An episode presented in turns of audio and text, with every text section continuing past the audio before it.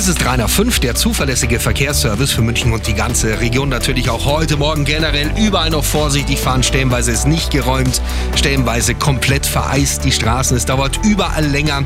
Wir haben auch zum Beispiel jetzt einen Feuerwehreinsatz auf der Startstraße 2081 Eigenmarkt Schwaben zwischen Ausfahrt B304 Zornerding West und Zornerding.